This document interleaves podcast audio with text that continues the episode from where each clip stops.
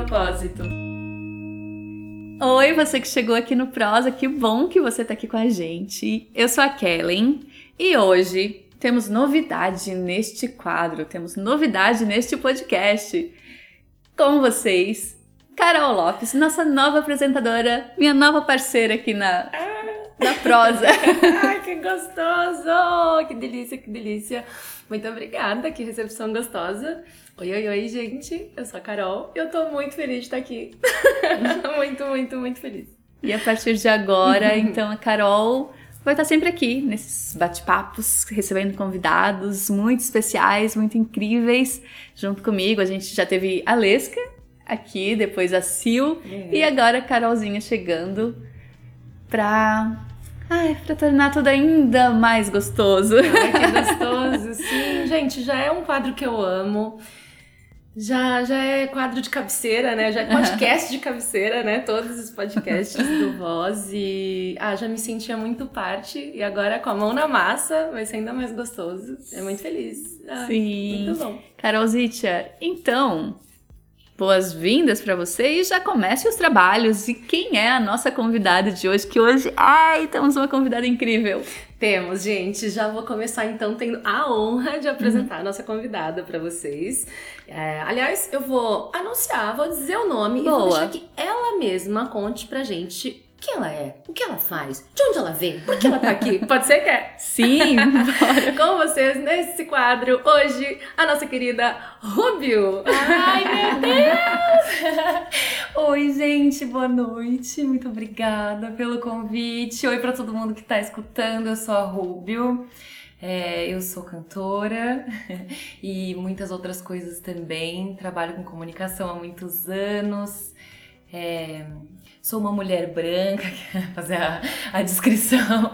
Uma mulher branca, alta, ruiva, é, que coloca bastante propósito na arte, principalmente. Então, vim bater um papo com vocês. Estou muito feliz. Obrigada mesmo por me convidarem para essa estreia de Carol. Ai, que gostoso. tudo! marcante, hein? Nossa, Marcante. uma delícia, uma delícia ter Sim. você aqui no, no meu Gente. primeiro dia com vocês. E sim, gente, ela é linda, linda. A gente vai, vai ter fotos e vídeos no Instagram, com certeza, pra vocês poderem ver. Adorei você passando a descrição. assim. Audiodescrição, importante. Que gostoso, que gostoso. E sim, além de cantora, comuni é comunicadora? É, Comunicóloga? eu sou comunicóloga. Comunicóloga. E terapeuta da comunicação e informação. Arrasou, que gostoso. Vai ser um papo muito delicioso, né? Sim, muitos temas aí pra gente falar, hein, Rubio? Ai, minha mão tá até suada. Mas a gente queria começar falando de arte, falando de música, de- entendendo como que surgiu isso, como começou, assim, quando você percebeu que você gostava de música, quando você percebeu que assim, nossa, acho que eu canto, hein? como Ai, foi? que pergunta gostosa. É, a minha família brinca que eu comecei a cantar antes de falar, porque eu sempre fui muito musical. É, eu venho de uma família de mulheres muito musicais, apesar de ninguém na minha família trabalhar com arte efetivamente, só eu. Mas a minha mãe e a minha avó cantavam muito pra mim, desde, desde a barriga, assim. Então eu já aprendi a falar de uma forma muito cantada e desde muito pequenininha, desde uns 5 anos, eu já tinha isso muito forte, assim, esse chamado muito forte. É, então sempre me envolvi em todos os projetos artísticos, musicais, enfim, da escola e bandas, né? Tive inúmeras, então eu não consigo nem mapear assim quando que foi o começo, porque foi uma vida organicamente assim regada a muita música, assim, desde criancinha. Mas profissionalmente mesmo, é, como Rubio, né, como que sou hoje, aí eu senti esse chamado da Rubio, da- da- dessa arte que eu manifesto hoje, em 2017, assim, quando eu tava saindo da faculdade e tava muito aprofundada num, num processo de autoconhecimento, então tava transformando dentro de mim essa, esse propósito da minha arte, né? Então acho que esse foi um ponto de virada, de grande virada, assim, na minha vida, é, em que eu me aventurei pra realmente viver disso por um tempo, né? Só de música, só de arte. É porque quando você foi escolher uma faculdade pra fazer, você não escolheu música, né? Você escolheu é Não. jornalismo, Não, comunicação eu social? fiz, eu fiz rádio e TV Tá. é, comecei querendo jornalismo e depois fui percebendo que tinha mais a ver com, a, com as artes, enfim, de produção, audiovisual. Uhum. E trabalhei bastante tempo, fiquei quatro anos trabalhando em TV, em rádio. E amo isso até hoje, faço, né, algumas coisas nesse sentido. Mas não quis fazer música. Eu, uhum. não, não foi o primeiro chamado, assim. Uhum. Foi realmente, sempre foi um, um plano de fundo, assim, né, da minha vida, mas muito presente em todos os momentos. Mas não foi a minha formação. Você falou uma coisa que eu fiquei curiosa, que você falou esse chamado com o que você manifesta hoje, esse chamado da Rubio. É, como surgiu Rubio? Tem algum significado? Tem alguma entrega? É, simboliza alguma entrega? Eu queria saber isso já há algum tem. tempo, nada melhor do que hoje Ai, aqui pra saber isso. Então conte pra nós. Caramba, tem super, e é uma história muito legal. É, quando eu recebi esse, esse chamado de. Eu tava para encerrar né, minha formação em rádio e TV e eu senti muito forte que eu precisava pausar o trabalho que eu estava fazendo em TV para focar em música um tempo. É, porque tinha muitas questões também, assim, de, de fazer a faculdade porque tinha que fazer. Acho que todo mundo, né, que entrou jovem na faculdade passou por isso também. E aí eu tava sentindo que eu tava ali meio que, sabe, assim, pronto, eu entreguei isso aqui, agora eu vou viver o meu propósito. E aí eu fui passar um tempo lá na Chapada dos Veadeiros, no Goiás, e eu tive um, um, encontro, assim, comigo mesma muito forte lá, uma reconexão muito forte com o meu feminino, é, com a minha ancestralidade, com partes, assim, com essa minha conexão com, com a deusa, né, com Deus, num formato muito feminino, assim, muito delicado, me reconectei com a minha delicadeza. E eu tive várias experiências lá, que me fizeram até voltar para morar, ficar um tempinho lá mesmo, explorando. E eu comecei a escrever sobre, eu comecei a compor algumas coisas sobre esse processo. E aí, quando eu voltei para São Paulo, eu senti que eu tinha que colocar no mundo o meu primeiro trabalho autoral, com essas músicas que eu tava compondo e tal. E só que eu senti muito forte que eu não tinha que seguir com o nome que eu usava, que era o meu nome de batismo, que é Gabi Henriques. Eu cantava como Gabi Henriques. E aí eu senti um chamado assim de, cara, eu acho que eu não sou Gabi Henriques nesse momento, eu sou outra coisa. E aí eu chamei várias mulheres, eu reuni várias mulheres que eram importantes para mim, assim, pra, pra gente projetar, né, esse projeto que é o Extraterrena. E aí uma amiga sem saber disso virou para mim, ela entendia bastante de marketing e falou assim: "Ai, eu não queria que você ficasse chateada com o que eu vou falar, mas eu sinto que o seu nome que você usa ele não tem tanto impacto para o que você tem para entregar. Eu sinto que você tinha que ter um nome único, sabe assim, um nome forte que remetesse a essa mulher cristalina e tal. E aí na hora eu falei, eu sei qual é o nome, é Rubio. Aí todo mundo que tava na mesa parou assim e falou, Rubio? Caramba, que foda! Por que Rubio? E aí eu falei, Rubio é o sobrenome da minha avó, que foi essa mulher que me trouxe a música primeiro, trouxe para minha mãe, trouxe para mim. É, ela que me ensinou minhas primeiras canções. E esse é o sobrenome dela e ela não passou pra frente esse sobrenome, é só dela. E eu sempre achei lindo Rubio, né? Uhum. Sempre achei, assim, tive vontade de ser Gabi Rubio muito tempo. Uhum. Falei, gente, acho que esse é o momento, porque era um trabalho super centrado em ancestralidade feminina e tal. E aí eu virei Rubio nesse momento e parece que sempre fui mesmo, assim, só fazia muito sentido. E aí desde então sou, e a minha filha é Rubio hoje também, passei o nome para ela. Como sobrenome? Como sobrenome. Que legal! Pra poder passar pra frente isso, né? Nossa, esse, que legal. Essa, esse, esse chamadão que aí que eu tive. É Nalu Rubio. É Nalu Rubio. É, ela tem uma filhinha fofica de dois aninhos, gente. Ai, uma fofica mesmo, super musical também. Nossa, ela é um presente. Nossa, é um presente enorme. Uhum. Minha mini Rubio. É, tem um jeitinho parecido com você uhum. mesmo. Que legal, né? Saber um pouco mais, saber de onde que veio e como que você teve a certeza de que era isso na hora, né? Na hora, gente. Eu não precisei pensar. Eu sou horrível. É, eu brinco que eu tenho vários planetas em gêmeos no mapa astral. Eu fico indecisa, eu nunca sei nada. Aí ela falou assim: tem que escolher um nome. Eu achei que eu ia ficar, tipo semanas conturbada nisso, assim, putz, qual é o, o, nome? E veio na hora, assim. Uhum. E eu nunca tive dúvidas, assim, realmente é uma manifestação muito especial quando eu tô no palco, assim, colocando a Rubio pra rodar, sabe? Uhum, legal. Muito bom. E como que é com a sua voz, assim, você sempre gostou de se ouvir? Como que é essa relação com a sua voz, assim, que você sente ao se ouvir? Antes de... a gente vai chegar também no que as pessoas sentem, né? Mas como é você com sua voz? Você sempre gostou? Você gosta? Como que é? Não, não, não sempre gostei.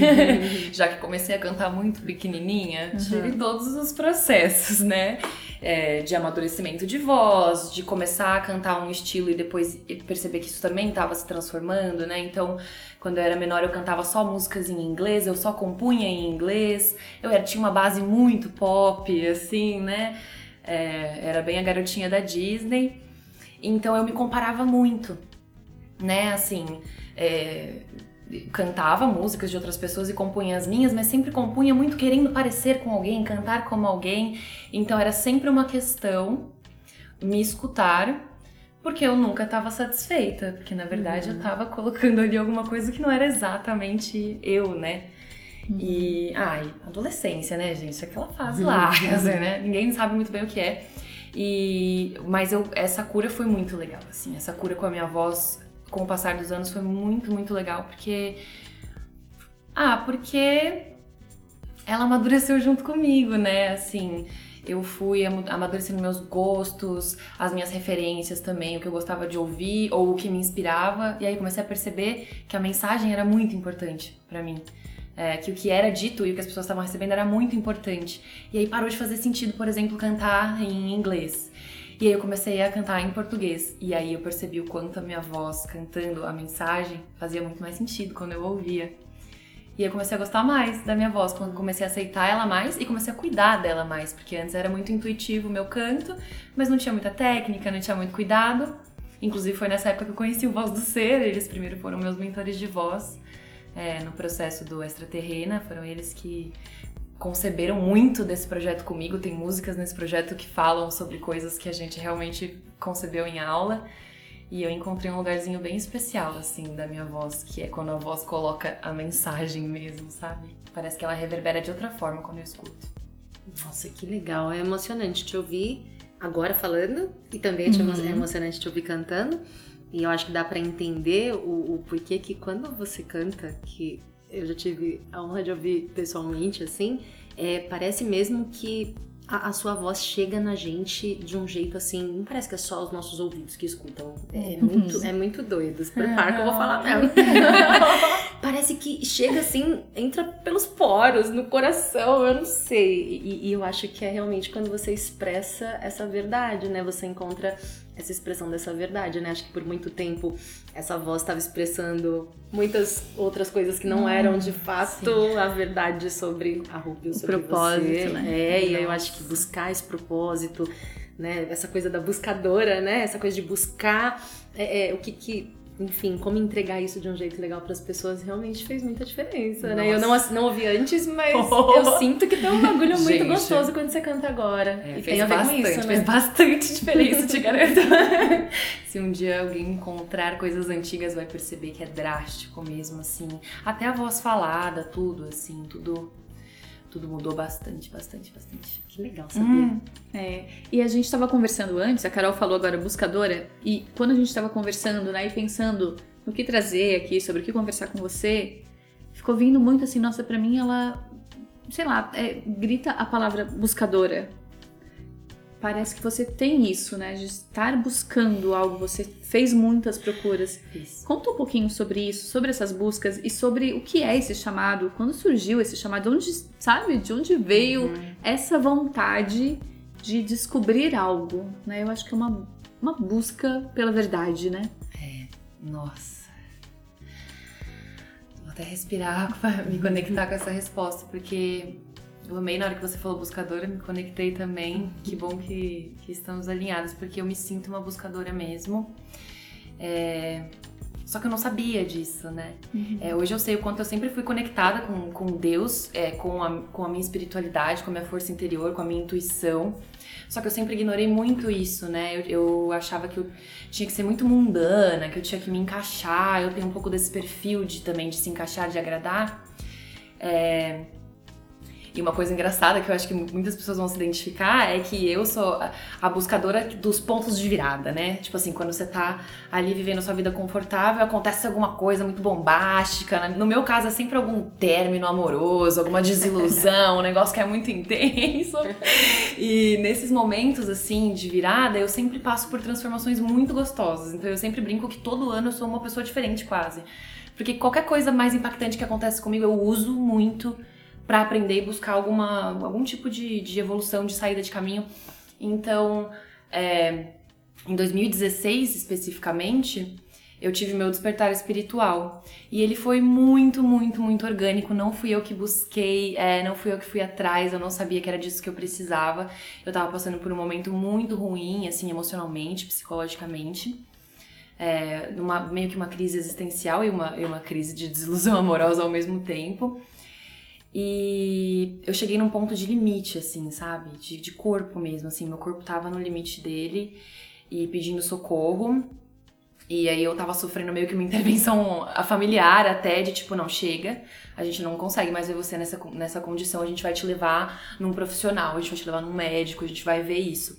E eu nunca vou esquecer, gente, eu tava no carro com os meus pais indo para esse tal desse médico, né, aí que ia olhar pra, pra, pra minha mente, pro meu psicológico e tal. E no caminho eu recebi uma mensagem de uma amiga muito querida, que era já mais conectada com a espiritualidade, mas não dava, tava nem aí pra isso. E ela me mandou, era 8 de agosto, nunca vou esquecer, 8 do 8. Uhum. Eu, eu, brinco que é meu renascimento, assim, meu reaniversário. Ela me mandou uma mensagem sobre o portal de leão, era uma mensagem dessas, assim, tipo corrente de WhatsApp. Só que eu, enquanto eu, eu lia aquilo no carro, alguma coisa muito louca se transformou dentro de mim. E aquilo mexeu comigo num ponto assim muito forte de, de entender que eu, que eu não era só buscadora, mas que eu era essa manifestadora, que primeiro eu precisava decidir e não ia adiantar ninguém entrar e colocar alguma coisa na minha mente ou intervir de alguma forma se eu não quisesse sair daquela situação. E foi incrível porque eram 20 minutos de carro e na hora que eu pisei no médico, gente, não fazia mais sentido o que eu tava sentindo eu não tava mais me sentindo daquele jeito. E eu lembro de parecer que eu tava, sabe assim, quebrando a Matrix, assim, a, a médica conversando comigo, me fazendo perguntas e eu respondendo, mas tipo, respondendo e falando, calma, isso não tá fazendo sentido, não é isso, não é isso. E eu lembro claramente de eu sair da médica, eu lembro que eu matei a faculdade, uhum. entrei no laboratório da faculdade e comecei a ler muito sobre, tipo, o que que era isso, esse tal desse portal, de que que era espiritualidade, vertentes espirituais. E nesse dia eu tive, assim, um encontro muito, muito forte, assim, comigo, né? Com Deus, mas, mas mais comigo. Uhum. E depois desse dia eu nunca parei de buscar, assim. Eu já, eu tô mergulhada nesse autoconhecimento e tive altos e baixos, né? Assim, é, tive os pontos de virada mais fortes. Mas desde então tenho buscado, buscado, fui para várias vertentes diferentes. E aí a mais forte que firmou e que me trouxe aqui até hoje aqui tá com uhum. vocês, uhum. eu acho que foi essa essa experiência de ir lá pra Chapada dos Veadeiros. É, ter uma experiência sozinha, assim, né? Eu era uma pessoa, como eu falei pra vocês, que dependia muito do mundo, da opinião externa, do que as pessoas pensavam. E eu não sabia o que era estar comigo, tipo, buscar uma coisa só pra mim, assim, que me nutria. E a primeira vez que eu fui visitar, eu senti o chamado. Eu recebi a, a música O Relicário, né? Muito forte, assim, foi meu primeiro contato com a minha grandeza. É, ela veio pronta para mim, assim, numa trilha que eu tava fazendo, todas as palavras vieram e elas nem faziam tanto sentido, mas eu botei. E eu falei, nossa, tem um negócio aqui, tem um babado, gente. Quem nunca foi, vá, que tem um babado lá. Cristais, assim, que fazem a gente, sei lá. E na aí, chapada, na Chapada é isso, gente. Eu sei que eu bati em São Paulo, não deu um mês, eu tava morando lá já. Tipo, fui sozinha fazer um, uma vivência de, de troca, né, de trabalho e tal. E isso foi muito engrandecedor, assim, eu conheci pessoas muito, muito maravilhosas que me ensinaram muito sobre mim, tipo, sobre como me conectar com isso e sobre como me reconectar com a minha delicadeza, com o meu feminino que eu tinha tolhido muito pra, pra ficar assim, mundana, forte e pá, não sei o que. Então eu tava muito, assim, dura, endurecida, né? Uhum. E me reconectar com essa delicadeza foi, acho que foi o mais gostoso, assim, do meu processo de autoconhecimento. Nossa, esse. É, é assim, é um assumir que você quer carinho, né? Uh, sim, amor. Porque quando a gente tá se fazendo de forte e tal, é como se estivesse dizendo eu não preciso de carinho, É. porque isso é para os fracos. Exato, né? eu sou É, muito eu dou guerreira, não? assumir, é isso, o assumir dessa delicadeza pra mim me vem muito assim, é um assumir que, nossa, eu quero ser, eu sou carinhosa e eu também Uhum. quero carinho. É. E isso começa a mudar muitas coisas, né? O, e pra mim também foi muito sobre aprender a receber. Sim. É, né, mais do que isso que você disse, porque, claro, eu entregava, acho que eu já tinha propósito bastante, as pessoas já gostavam muito de me ouvir, já me incentivavam muito. Não, você tem que cantar, você tem que ser famosa, você tem que estar no The Voice, no não sei o quê. E aquilo, eu não sei, assim, não era bem isso que, que eu queria, né? Mas eu entregava e as pessoas falavam, eu não botava muita fé. E ter essa reconexão com essa, com essa delicadeza, cantar com toda a minha delicadeza, me fez aprender a receber também esse feedback, assim, tipo, Uhum. essa sensação das pessoas. Eu comecei a entender o que elas sentiam me ouvindo e porque eu também tava sentindo. Nossa, Sabe? isso é muito legal. Você, muito você foda, assumiu gente. uma entrega, assumiu uma sensação pra entregar para essas pessoas e aí logo é, entendeu melhor o que elas sentem, né? Foi. Dado que elas Uhum. sentem aquilo que você tá entregando. Foi. Você falou da delicadeza é, é, e ouvindo você a gente sente essa delicadeza é, não só no, no tom da voz quanto sei lá toda a estrutura de, de música e até na mensagem que a gente Uhum. quer saber mais sobre isso depois. Mas eu fiquei pensando nisso, né? Se a voz é uma expressão da, da Uhum. gente, né? Não é uma entidade à parte, né? Uhum. A minha voz é delicada. Não, meu amor, você tem uma delicadeza e você expressou ela, você passou por cima daquela coisa que às vezes a gente como mulher coloca no tenho que ser forte, né?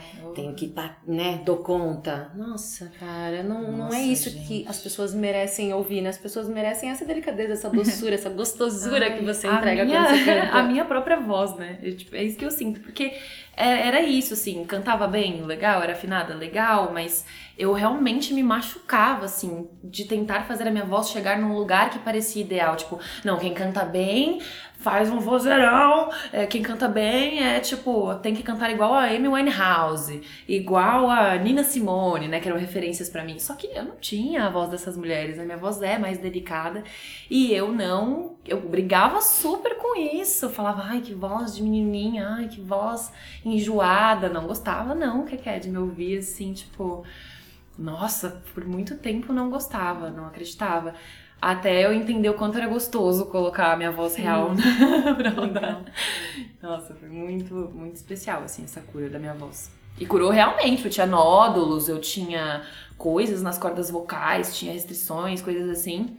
E assumir isso meio que parece que foi uma cura, né? Assim, eu, nada. Não existe isso, não existe esse milagre físico de tipo, ó, alguém entrou ali e arrancou os nódulos. Não, era muito sobre o que eu pensava mesmo sobre mim. Era totalmente o que eu pensava antes de cantar, que colocava a minha voz nesse lugar rígido, de cobrança, de medo, de várias Nossa, coisas. isso é muito assim. legal. A gente fala disso aqui em outros outros quadros desse podcast, fala no Instagram também, se você tá ouvindo agora e não acompanha a gente. Mas a gente fala tanto, né, sobre o quanto as expressões, né, essas é, essas expressões nossas, sejam as vozes, sejam as coisas que a gente faz, né, tem a ver com tudo que a gente pensa sobre a gente. Então, como você tá, foi curando isso e foi mudando isso, você começou a entregar algo muito mais gostoso para as pessoas, com certeza. Eu fiquei curiosa com uma coisa que, que que ela falou aqui, que você falou, é, de, da, da- do relicário que você recebeu lá na Chapada. Tipo, eu não sei pra quem tá ouvindo como que soa isso, né? Tipo, ah, recebeu um chamado, recebeu uma música, recebeu a letra. Como que é, É. isso? Recebeu da onde? De quem? Veio Como? pelo WhatsApp. Tem Wi-Fi. Bluetooth ali. Tem no- Wi-Fi lá. Ai, cara, nessa. Conta mais sobre isso. E essa história é engraçada porque ela já foi ressignificada várias vezes durante o processo agora de, de formação como terapeuta, né? Porque antes de eu conseguir assumir essa minha grandeza, eu jogava muito tudo ali na mão do universo, né? Então, ui, desceu, entendeu? Na antena do céu ali, desceu na minha cabeça a música e tal. E é porque ela é uma música premonitória, entendeu? Essa música do Relicário, ela conta o, sobre o nascimento da Nalu. E ela foi recebida no dia que a Nalu nasceu, só que dois anos antes. E é o dia fora do tempo. é, dentro do calendário maia, né? Dentro da, da, da cultura maia, existe um outro calendário, que não é o nosso calendário gregoriano. E esse calendário termina no dia 24 de julho. Só que o outro ano começa no dia 26 de julho. E o dia 25 é um tempo de pausa mesmo, assim, Para os maias era um tempo de, de como um resetar, assim, né? Para parar e, e para sentir e acolher as energias do novo ano. Então eles chamam de o dia fora do tempo. E eu entrei em contato com essa, com, com, essa coisa do dia fora do tempo, conheci isso nessa viagem que eu tava fazendo. Me contaram, tipo, ah, amanhã é o dia fora do tempo, acontecem coisas loucas, né? Hum. Assim, aqui na Chapada, tipo, as luzes acabam, os celulares param de funcionar, e isso realmente acontece, acontece mesmo todo ano. E nesse dia eu tava fazendo uma trilha muito especial, e nunca vou. Vai ser para sempre o meu lugar preferido do mundo, né? A cachoeira que eu fui. E eu tava só com mulheres e a gente tava fazendo essa trilha.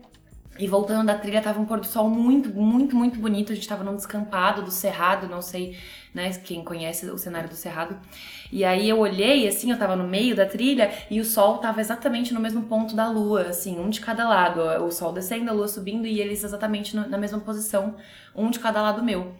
E naquele momento eu tive um, uma coisa, assim, uma, eu senti uma, uma gratidão, uma conexão tão forte, assim que começou a vir na minha cabeça as palavras dessa música. Só que assim, eram palavras. Claro, era uma descrição daquela cena que eu tava assistindo, né? Do sol, da lua, do, do ambiente, dessa conexão com a natureza e tudo mais. Só que vinha com uma coisa, com um acalanto tão forte, assim, que tipo, não era só eu, não era só a minha voz, sabe? Era algo muito maior que eu me, me guiando mesmo, assim, me contando, sabe?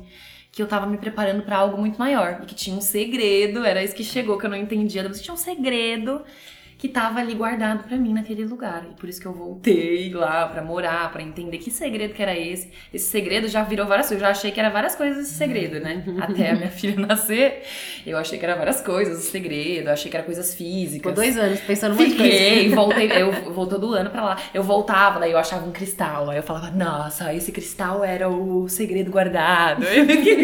Eu ficava sempre jogando assim pro céu. E aí foi muito legal, porque quando eu comecei o processo, fui morar lá e tal, eu comecei a receber o chamado da mãe.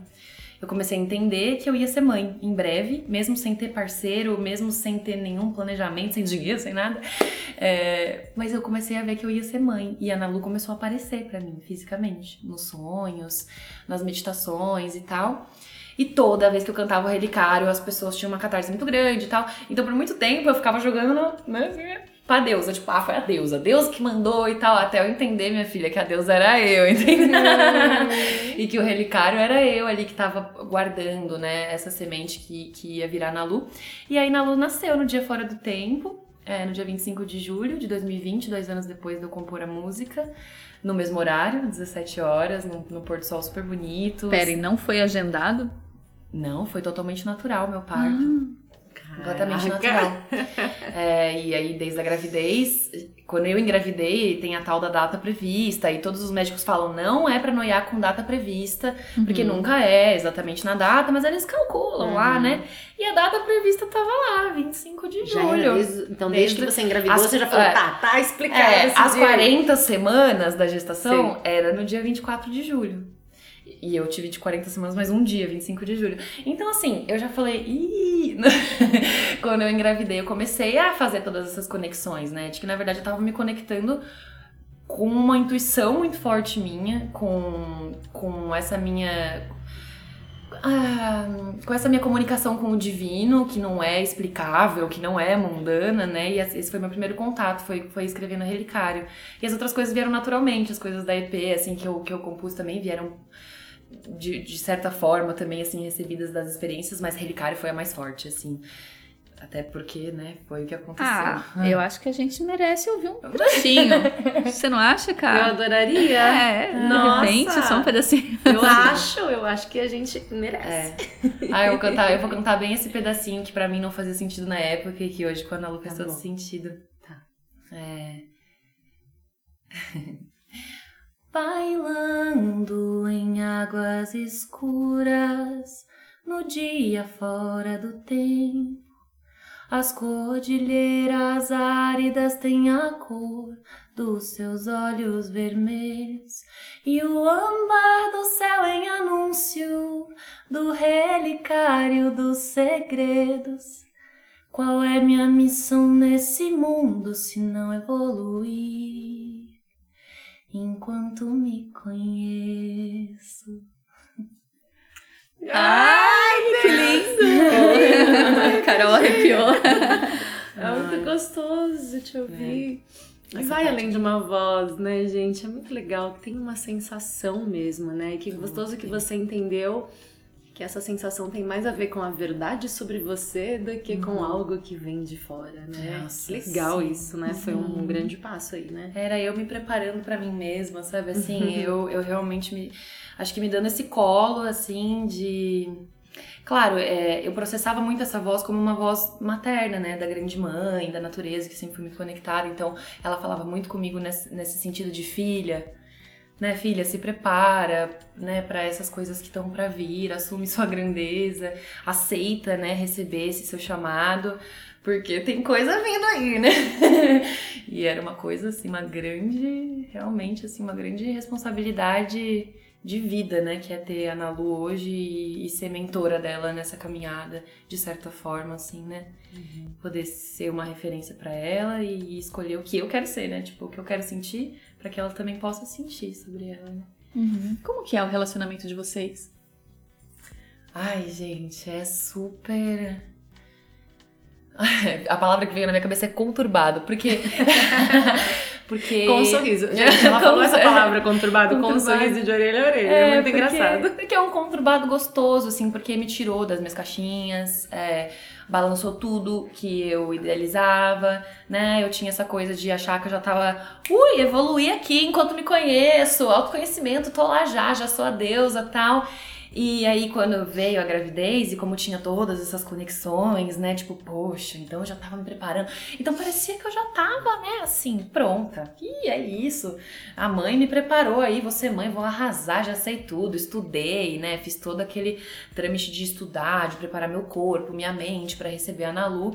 E nada foi o que eu esperava. Qualquer mãe que estiver me ouvindo agora vai dar risada, porque sabe que não é assim. É, porque apesar de, de eu ter gestado, de eu ter me preparado e tudo mais, tá muito óbvio que a Ana Lu, antes disso tudo, já queria chegar, né? Já começou a se mostrar pra mim, ela, ela queria chegar, essa era a missão dela, né? E ela é ela. ela, ela não é uma projeção minha. Então, desde o começo, assim, foi um encontro muito forte com a minha sombra, achando que ia ser só pura luz, tudo lindo, maravilhoso, tudo pronto. E aí eu tive ela na pandemia, é, a minha relação com o pai dela não foi o que eu esperava, é, não terminou nada bem, assim, eu passei por processos muito, muito, muito dolorosos, muito sombrios no meu pós-parto. É, então demorou muito tempo para me conectar com a Ana Lu como não como filha, porque como filha já foi imediato por eu ter essa coisa de não, eu sou forte, eu sou guerreira, eu consigo, eu sou mãe e tal. Então desde o começo eu já assumi isso e eu não admitia pra ninguém que eu não tava totalmente encaixada, né, naquela sensação. Só que é isso, eu só me via como mãe dela e isso também era ruim pra mim, né? E pra ela também, porque ela não tinha minha entrega completa. Então, eu precisei tomar muitas decisões importantes para começar a reconhecer a Ana Lu como um ser único que ela era e para começar a confiar nela, né, sabendo que ela já confiava em mim, que eu era o ser mais importante ali para ela naquele momento, que nutria ela, amamentava tudo. E eu falei, não, mas eu também preciso confiar, assim, nesse processo, eu preciso parar de, de controlar, porque eu, eu queria muito que saísse exatamente como eu, como eu gostaria. E aí, meio que eu contribuí pra degringolar todo aquele processo ali, conturbei a porra toda. E ela era só um bebezinho, né? Então era super difícil pra mim no começo. E hoje tá transformado demais, assim. Hoje a gente é muito parceira. Hoje ela me mostra todos os dias o que é não controlar absolutamente nada. E ela é bem, bem legal, assim, sabe? Ela é uma criança que já tem uma mente muito própria, que você percebe que é, é dela, as ideias são dela, ela é bem posicionada, ela me ensina muito, muito mais do que eu posso ensinar, assim. Você Então, falou que ela até compõe. Ela compõe. Que Ela passa o gente. dia todo. Ela é como eu, assim, né? Que como minha mãe e minha avó cantavam o dia inteiro, cozinhava cantando, fala É. meio cantado. Oi, bom dia, como você está? A gente se comunica cantando. Então a Ana Lu já tem isso, né? Ela canta Uhum. o dia inteiro sobre tudo, e aí ela faz músicas sobre o dia a dia dela, né? Meu Deus. Tipo, vou escovar o meu dente e pegar a minha pasta.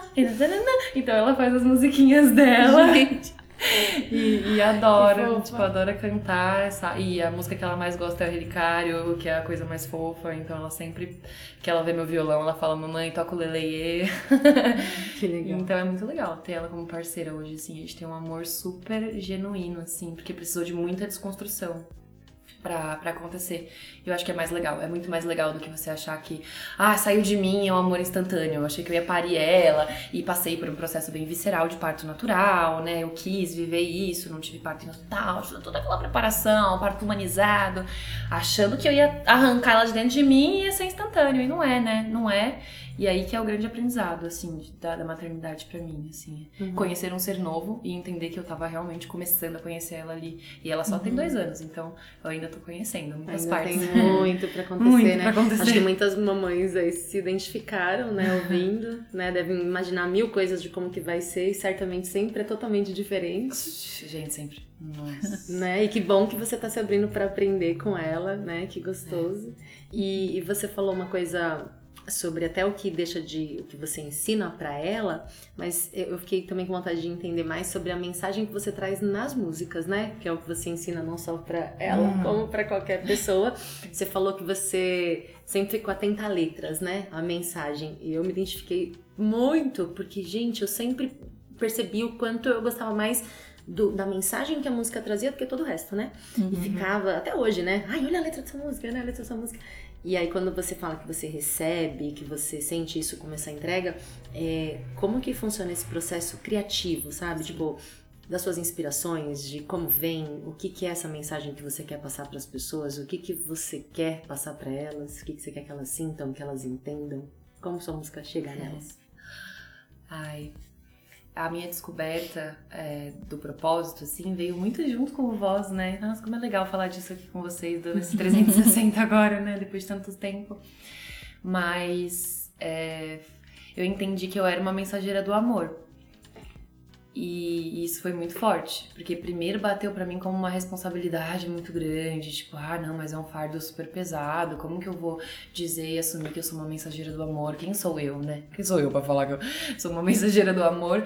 Mas isso já vinha bem, bem do começo, no manifesto do Extraterrena, né, que além do, das músicas da, do EP, tem um manifesto também que, que, eu gravei, um vídeo com uma mensagem, que é o que introduz o que significa o, o projeto, né? E que é exatamente isso, assim, né? É trazer, cantar o amor em tempos de guerra, que eu falava muito, esse era meio que meu bordão no começo, assim. É, sentia que estava muito conturbado também a energia do planeta das pessoas é, bastante uma, uma corrente assim nessa coisa do ódio e dos cancelamentos mil coisas e eu já tentei me encaixar muito nisso né em formatos é, de som como você falou tipo ah não mas aí para vender pra ser famosa, ah, então eu tenho que cantar pop. Eu, ah, eu tenho que cantar MPB, tenho que cantar funk. A minha mãe fica, fica, falava pra mim, tem que cantar sertanejo, comprar um helicóptero pra mim. Ela brincava, né?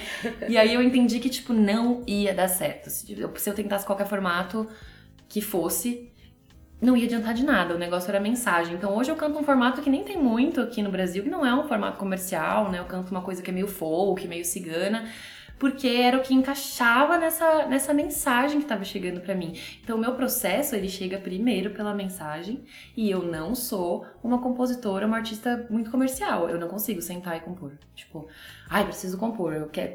Gente, quero muito compor um álbum, tá? Fica aí manifestado aqui nesse podcast uhum. que eu tô há anos aí querendo fazer o álbum pós-EP, pós-pandemia, pós-parto, tudo. Quero muito manifestar um álbum. Mas para mim não vem assim, sabe? Uhum. De sentar no automático e falar, ai, deixa eu pensar aqui e vou escrever alguma coisa. Não dá. Chegar uma gravadora agora e falar assim, né? Ai, pavor. precisamos de cinco músicas. Pavor, pavor. Eu tenho assim, pânico disso, pânico. Eu não consigo. Claro, eu acho que se fosse uma missão dada, eu Sim. conseguiria, porque já sou artista há muito tempo hum. e me considero uma boa compositora, assim. Tenho, esse, tenho essa conexão com a composição. Mas eu gosto de falar pra caramba, eu gosto de, de né, perceberam? Eu gosto de, tipo, colocar letras extensas, longas. Então é isso, nunca foi um processo muito comercial, de fazer letras curtas. Então sempre vem desse jeito a descarga, né? Assim, eu tô passando por um momento de inspiração muito forte, já vem uma coisa muito, sabe assim, nossa, eu quero falar sobre isso. E aí falo várias coisas. Eu poderia, minha, todas as minhas músicas poderiam ser divididas em quatro músicas cada uma, se eu quisesse mas eu tenho muito isso de dar um começo, um meio e um fim para aquilo que eu quero passar em cada música, né? Então, uhum. Então, essas quatro músicas que foram escolhidas para EP foram escolhidas muito por isso, porque o processo criativo vinha bem certeiro, tipo, isso é o que você tem que comunicar, isso é o que você tem que contar para as pessoas. E aí depois você pensa em que, em que formato que vai entrar, qual é o acorde.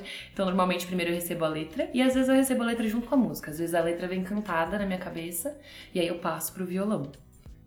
Mas é mais ou menos esse, assim, meu processo de inspiração é bem bem profundo, assim, bem emocional. E o que você quer que as pessoas sintam com as suas músicas? Eu sinto muita vontade que as pessoas, ao, ao me escutarem, se reconectem também com a delicadeza delas e, e, entendam que, que tá tudo bem também ser amoroso, sabe? Porque como isso também foi uma coisa muito, muito ferida na, na minha vida, é, essa vontade veio muito forte, assim, de tipo, não, tudo bem, o mundo tem problemas e a gente tem problemas também. A gente pode falar de questões difíceis ou a gente pode falar de questões bobas, assim, cantar sobre qualquer coisa, cantar sobre amor, cantar sobre gatos. é, mas eu queria muito relembrar as pessoas de quem elas são na essência, porque na verdade, na essência, todo mundo é capaz, né? De, de amar, é, de ser generoso ou, ou de valorizar coisas, né? Como a nossa natureza, a nossa intuição, a nossa alegria. Então, eu sempre quis ser essa pontinha, assim, de, de esperança, de dar um respiro, sabe? Você vai me escutar e você vai falar, ai, que gostoso, né? Tipo, dá pra ser leve, calmo. Acho que é um pouco isso, assim, que hoje uhum. eu tenho uhum. vontade de trazer, assim. Bastante. Ô, Rubio, mas como que no seu dia a dia, porque é assim, né? É, no dia a dia a gente faz uma série de tarefas, uhum. uma série de coisas, uhum. enfim, tem suas funções na maternidade, tem as suas funções no trabalho, enfim, né? Todos os papéis que a gente cumpre no dia a dia. Como que você aplica isso nos seus dias, sabe? Você traz tudo isso pra prática, né? Nos seus dias. É, gente, isso aí é um, é um treino recente. Porque é isso também. Acho que é muito importante pontuar aqui que é, as, pessoas, as pessoas não estão me vendo, né? Elas estão só uhum. me ouvindo. Então é muito fácil me ouvir falar disso e achar que eu sou sempre essa pessoa, nossa, alinhada. Então, se ela canta sobre amor e autoconhecimento, então, nossa, aplica facilmente. E não, porque esse é o meu eu lírico, né? Meu eu artístico. É quando eu manifesto ele que isso vem com bastante facilidade. Mas no dia a dia sempre foi super, super, super difícil para mim equilibrar. É, porque eu tenho muitas partes de mim, assim, que eu era apegada de, como controle, é, uhum. perfeccionismo. É, Só você, a gente Só não. eu, né? Só você não, né, cara? Nunca tentei controlar um Apego ao trabalho, né? Sempre fui muito, muito noia de trabalho, assim, sabe? Ah, tem que entregar, tem que fazer certo, tem que fazer perfeito, não uhum. pode errar nunca, tem que agradar sempre. Então isso é uma coisa super intrínseca de mim e era até uma coisa que trazia impostora forte, assim. Antes de eu começar a entender melhor que eu posso ser rúbio e eu posso, tipo, acolher isso no meu dia a dia, eu me sentia meio impostora até, porque, nossa, como é que pode, né? Eu manifestar todas essas coisas e as pessoas sentirem coisas tão gostosas me escutando e sentindo esse alinhamento, e no dia a dia eu não tô sempre alinhada, né? Parecia que era uma impostora, mas hoje eu vejo como é, sempre que, que no meu dia a dia eu me percebo, eu me pego, né? Assim, tentando controlar ou, ou, ficando muito ansiosa. Sempre fui uma pessoa ansiosa, me trato inclusive para isso, não deixo de cuidar do meu corpo físico nesse sentido, né? Sempre fiz esse acompanhamento. Mas hoje é mais legal, depois de acolher Rubio, depois de, de, de assumir essa grandeza toda, é gostoso porque se eu tô muito conturbada, eu consigo só me silenciar e, e, lembrar, literalmente assim, falar, não, peraí, traz um pouquinho de Rubio aqui pra esse momento, sabe? É, lembra, né? Lembra. E às vezes eu também escuto as minhas músicas. É hum. engraçado isso, né? Ou as minhas ou as de outras pessoas também, né? A gente tava falando no começo sobre se escutar e antes eu não me escutava de jeito nenhum. E, e às vezes Hoje em dia nem sempre vem consciente de tipo, vai lá e se escuta, ouve o que você tem para dizer para você mesma. Uhum. Às vezes, sem querer, eu tô ali ouvindo uma playlist e tal, e entra uma música minha, e é como se eu estivesse escutando a música pela primeira vez, como se eu fosse uma outra pessoa escutando aquilo e falando, gente, Fui eu que escrevi essas coisas, sabe? Tipo, eu já sei disso, isso aqui tá dentro de mim, né? isso tá dentro de mim, então eu sou capaz, assim. Nem sempre é fácil, admito, mas o treino mental, tudo que a gente tá aprendendo, que eu tenho aprendido também como, como terapeuta em formação, me dá essas ferramentas, assim, para olhar para o outro, entender que eu não controlo o outro, né? E que tudo que eu, tudo que eu tô fritando, tudo que eu tô fazendo, na verdade é muito uma expectativa que eu tô colocando ali no mundo que não vai, não vai ser como eu quero, né? Uhum. Então, engraçado, é meio que é chamar a Rubio mesmo, assim, falar, opa, volta querida, volta é, querida. É uma postura que você assume quando você tá Lembrando, Sim. né? Quando você tá de rubio. É quando eu tô de rubio. é, é, é, que muda tudo, né? É, gente, porque assim, para as pessoas se contextualizarem, eu não sou rubio em todos os contextos, né? Aqui sou, mas, pô, cresci sendo Gabi, sou Gabi. É, no trabalho eu sou Gabi, né? em casa eu sou Gabi, na faculdade eu fui Gabi. Metade dos meus amigos me conhecem como Gabi, né? Então fica esse, esse. Lógico, a Gabi e a Rubio são a mesma coisa. As pessoas falam, por que, que você fala da Rubio? Né? Que eu falo, ah, tem show da Rubio. Ah, é o EP da Rubio. Por que você não fala meu show, meu EP? Mas é uhum. porque eu gosto mesmo de me lembrar de, tipo assim. É, você assumiu isso e você assumiu que é Rubio porque você queria fazer algo diferente, né? Porque você queria trazer uma outra sensação, você queria ter uma outra visão, né? Sobre você, sobre as pessoas, sobre o mundo. É, então é super importante para mim me posicionar assim, para não deixar todas as ideias de Gabi Henriques é, ficarem consumindo a minha mente, né, uhum. em alguns momentos. Quando você falou algumas vezes que as suas músicas te resgatam, eu lembrei que às vezes a gente também, enquanto terapeutas em formação, quando a gente tá atendendo alguém, ou até dando aula, gente, para quem tá ouvindo a gente aqui, a gente costuma falar que é muito bom que a boca é perto do ouvido. Porque às vezes a gente é. fala coisas, Rubio, né? Que, é, que a gente também fala, nossa, é verdade, eu acredito nisso aqui, né? Então é um momento de resgate mesmo, né? Um momento de, opa, é. O que, que, é verdade e o que, eu... que, é ilusão nessa parada toda, né? Uhum. Sim, mas eu fiquei com vontade de saber mais sobre uma coisa que você, você falou sobre a formação, né? Você está fazendo formação, terapeuta da comunicação. E você está descobrindo muitas coisas uhum. sobre você, muitas coisas verdadeiras, né? Sobre você. Sim. E eu, eu não sei, assim, tipo, tá, você está descobrindo coisas sobre você né? Nem, nem sobre Rubio, nem sobre uhum. Gabi, mas tipo, sobre, ser, é. sobre você mesmo, assim. É... O que de mais importante você já descobriu sobre você e, e que você pode já contar para as pessoas também de uma forma, né? Para quem ainda não, não tá estudando, mas uhum. enfim, sabe? Que você já percebeu, que você já. Nossa, tá bom, isso eu assumo. Eu posso assumir que eu já entendi, que eu já aprendi isso. Hum, deixa eu pensar, gente. Acho que eu vou trazer uma coisa que chegou hoje para mim. Porque é, porque é muito louco, né? Que nesse processo a gente aprende muitas coisas mesmo, ao mesmo tempo, né? E coloca esse treino para rodar em tudo, não é que é, né? Assim, tudo que a gente aprende a gente consegue aplicar em tudo, em família, em trabalho, em amor, é, em qualquer coisa. Mas hoje chegou uma coisa muito legal para mim, uma lembrança porque às vezes eu fico tentando organizar todas as coisas nesses formatos, né? Tipo, ai nossa, tô meio conturbada, então hoje eu acho que eu só vou olhar para a carreira. Ai, hoje eu só vou olhar, eu só vou treinar aqui família. Depois, no outro dia, eu, eu penso o que eu quero ser em relação a outra coisa. E aí, uma coisa que me veio hoje forte, então eu vou responder, porque se você tá me fazendo essa pergunta, deve ser isso que eu tenho que falar. Eu lembrei que eu já sou tudo isso. que tudo isso que na verdade eu tô aprendendo e treinando aos poucos, na verdade já tava comigo todo esse tempo. Então, eu acho que isso é muito legal, né? Porque daí fica muito palpável para pessoas que também não, não treinam, nunca tiveram contato com isso, porque daí parece que é uma coisa só para quem treina, né? Ah, mas aí você só sabe disso porque você descobriu e aí agora que você descobriu você virou. E aí hoje isso foi tão acolhedor pra mim, gente, que eu tava um pouquinho conturbada mesmo, assim, precisando colocar umas, umas ideias no lugar, treinar umas coisas.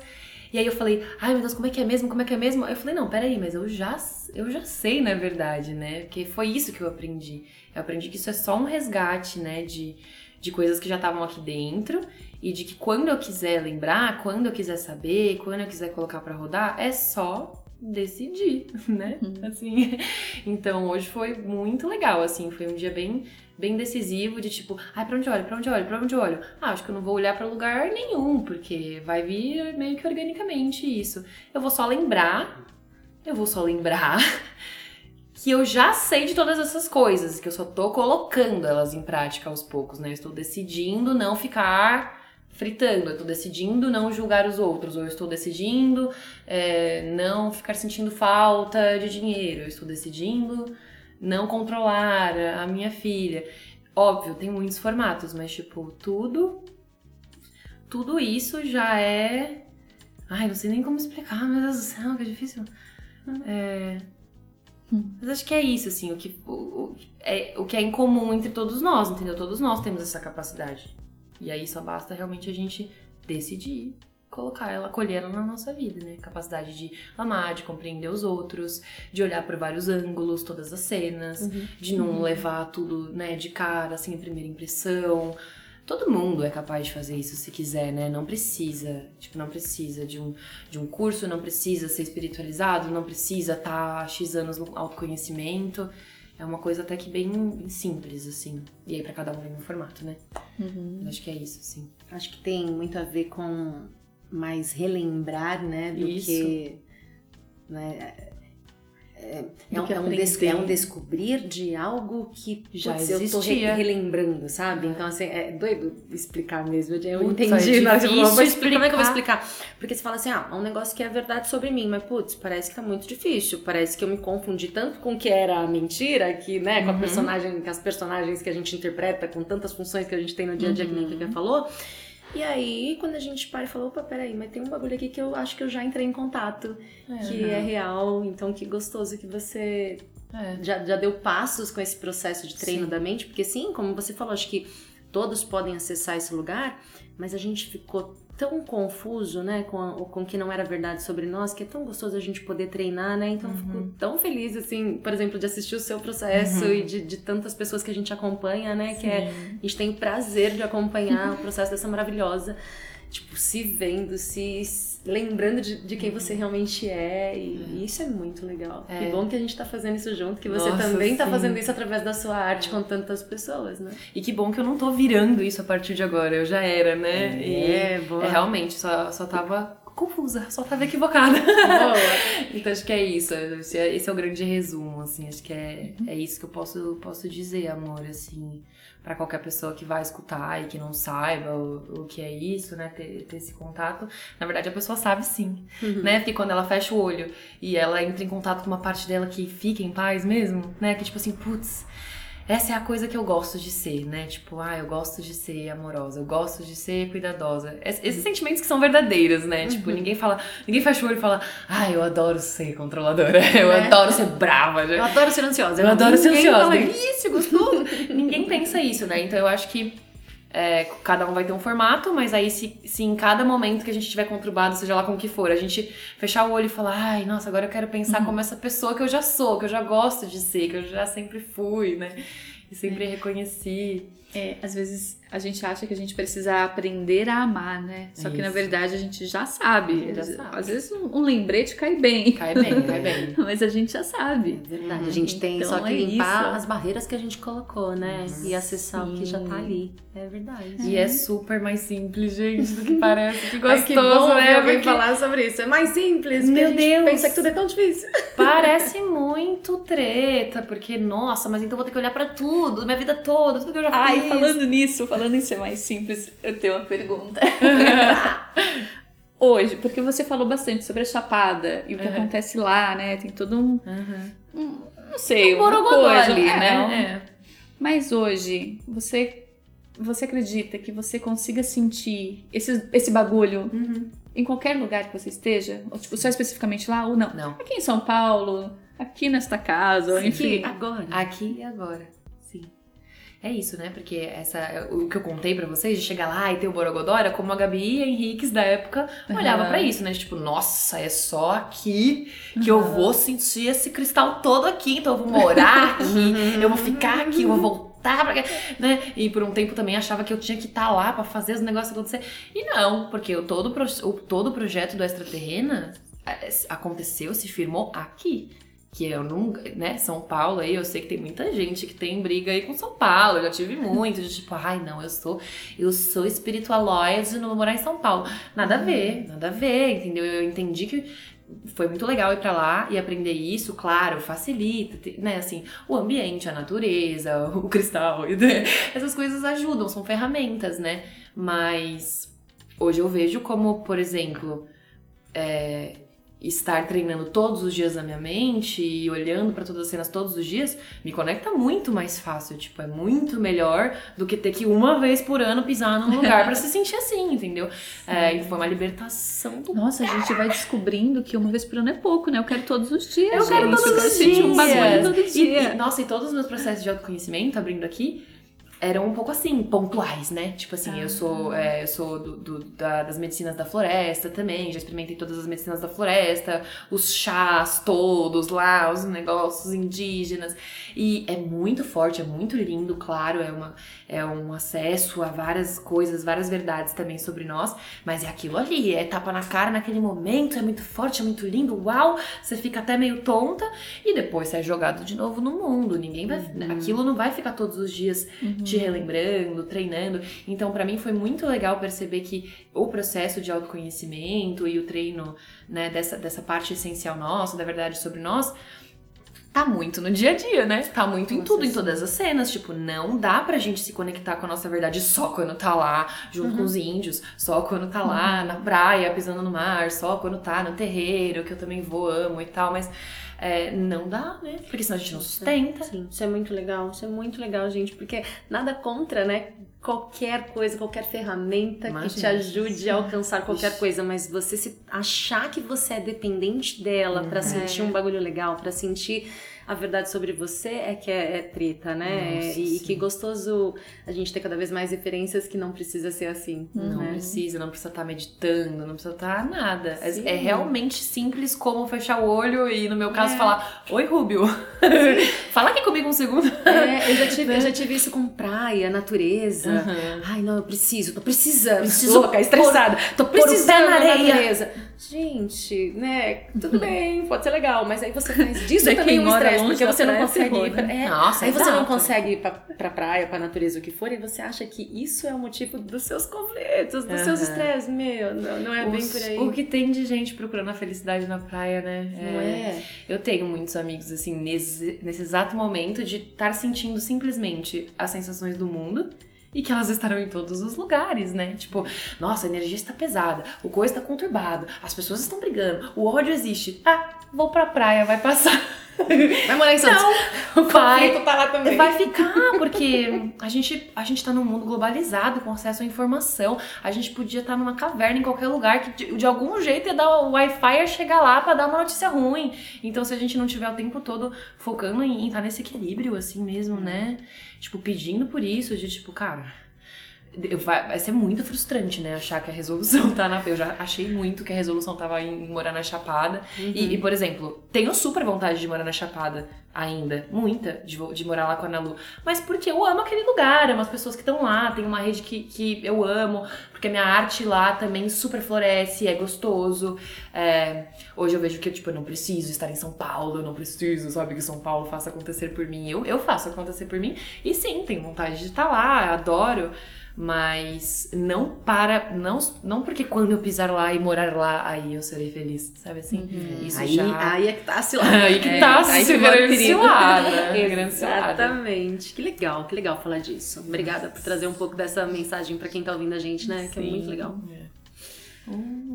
E para quem por acaso ainda não conheça, você não conheça, quem ainda não teve o prazer de ouvir suas músicas, tá perdendo tempo?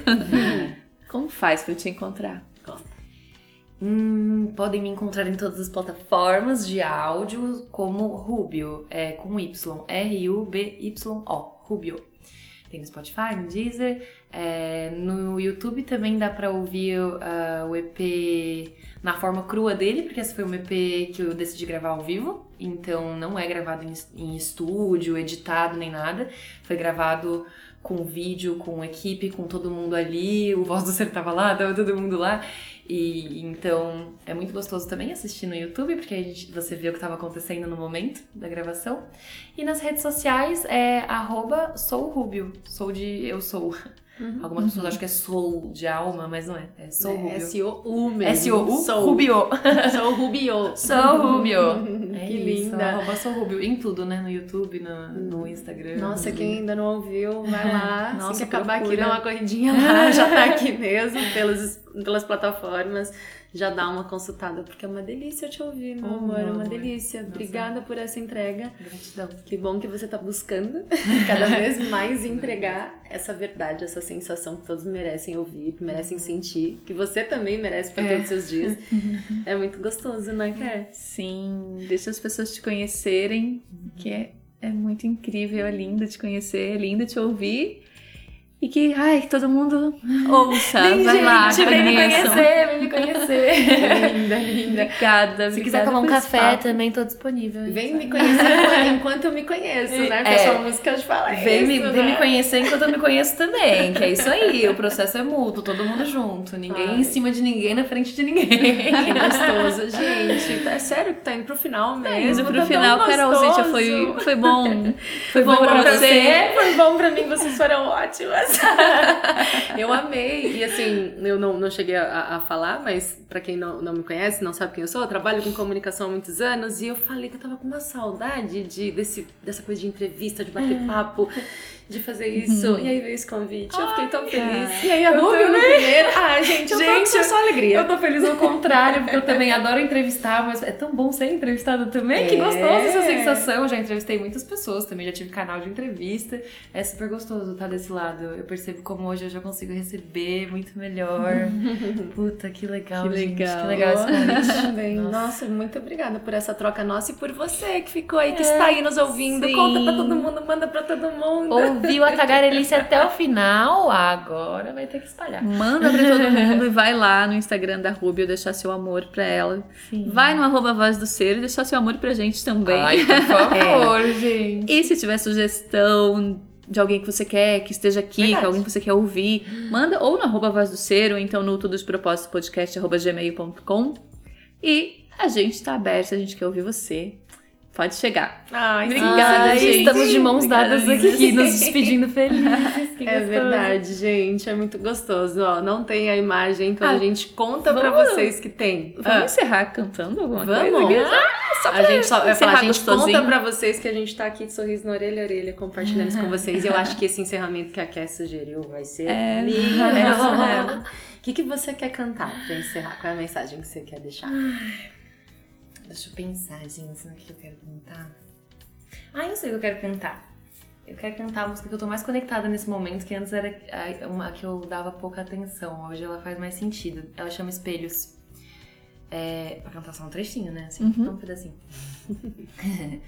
a primeira frase foi a que chegou primeiro pra mim nessa catarse.